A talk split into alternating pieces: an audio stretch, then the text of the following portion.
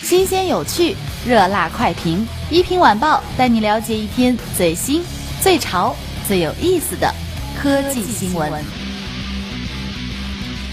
大家都知道我们的好邻居印度吧？这两天他们就为了减少女性被强奸而出台了一项新规定，说从二零一七年一月开始，印度市场上所有销售的手机必须把拨号键的五或九设为紧急按键，记住长按其中一个键时呢，手机将自动紧急呼叫当地执法部门。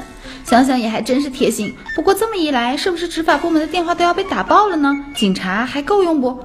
按照依萍的话说呢，姑娘们还是要多学着自己保护自己。有男朋友就让男朋友陪着出门，实在没有的，嗯，那就防狼喷雾啥的都给招呼上，要不然到时候吃亏的可是你自己。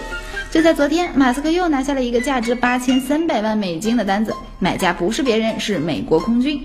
马斯克要在二零一八年替空军发射一颗 GPS 卫星。这也是空军十几年来第一次选择别人家的火箭。要知道，之前这个美差可都是洛克希德马丁公司和波音公司给包了呢。而美国空军太空和导弹技术中心的主任说，GPS 三卫星发射服务合同在任务成功、满足运营需求、降低发射成本以及重新引入国家安全太空任务竞争上取得了一种平衡。哎呀，你就说想货比三家不就行了吗？何必说的那么让人听不懂？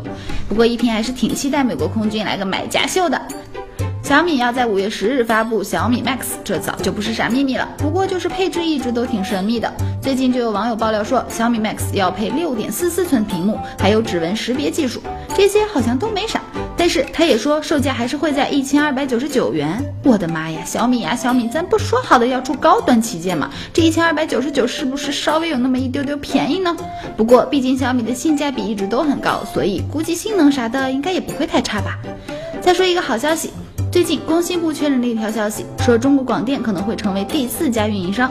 对了，这个广电可不是那个啥都不让播的广电总局，而是中国广播电视网络有限公司。广电要是成为了下一家运营商，对于移动、联通、电信这三家来说，那肯定是又来了一个抢饭碗的。但是对于用户来讲，以后的上网费用肯定会下降。这么一来，一平我是终于不用蹲在邻居家门口蹭网了。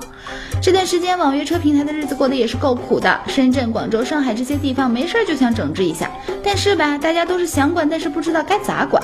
毕竟《网络预约出租汽车经营服务管理暂行办法》还在娘胎里没公布呢。大家也就是查查司机的身份，清理清理外地车牌的网约车，都是小打小闹的，也没有什么大动静嘛。这不，交通运输部的相关负责人都说了，网约车应该是相对高端的公交服务。如果把网约车当成基本出行方式，可以说是城市出行工具的定位出了问题。瞧您这话说的，高端公交服务，那倒是让出租车降降价啊，倒是让公交车环境变好点嘛。哎，一品真是理解不了这些人是怎么想。不过像一品这种有车一族是从来不会关心这些的。